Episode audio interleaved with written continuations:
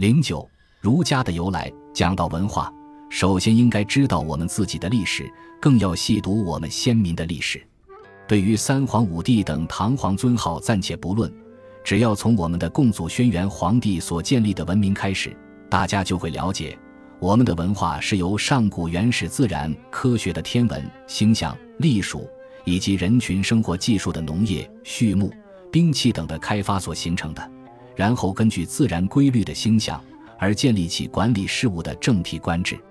但是这一切的上古传统学术。后来却统统被汉代的历史学者们归纳到道家、阴阳家、杂家的范围里，因此在汉代以后，似乎只有儒生们所标榜的儒学才是中国文化的核心。这个现象完全是由误解而产生的结果。周公制定礼乐，在经六百年后，孔子删诗书定礼乐。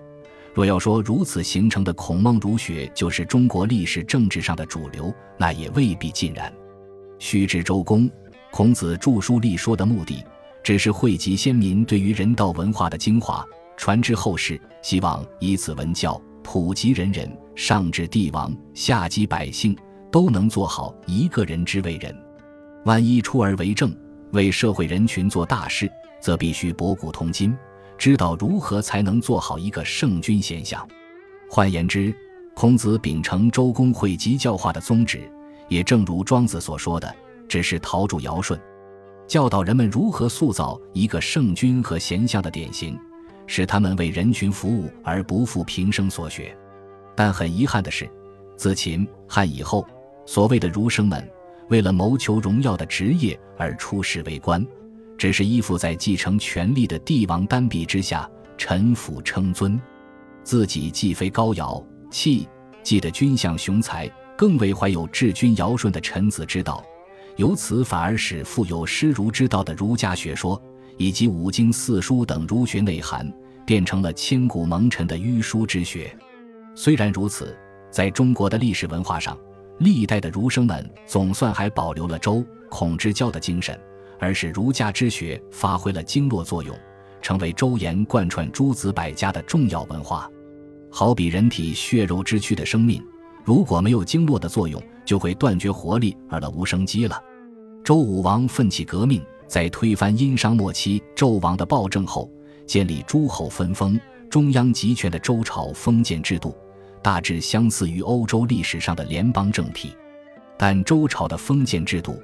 并非类如欧洲中古时代奴隶制度的封建。周代的政治是以文化为中心的政体，由周公姬旦制定礼乐行。政制度，并以师儒之道为最高导向。所谓师以德行教民，是以注重全民的道德教育为基础；如以六艺教民，是以全民自治、文武合一和生产技术相结合为根本。但在时势的驱使下，任何一种体制始终难逃盛极必衰的自然规律。所以，周初封建体制虽然是以师儒之道的精神为基础的。但是经过几百年后，也渐渐趋向衰落而变质了。所谓师儒之道的礼乐仪风，到了春秋时期，只有周公后嗣的鲁国，大体上还保有周礼文化儒术的规模，所以便有出生在鲁国的孔子，起而祖述王道一致的精神，删诗书，定礼乐，传述德行之道和六艺礼乐射御书数相结合。保留兼备师儒唯一的教化，作为后世的准则。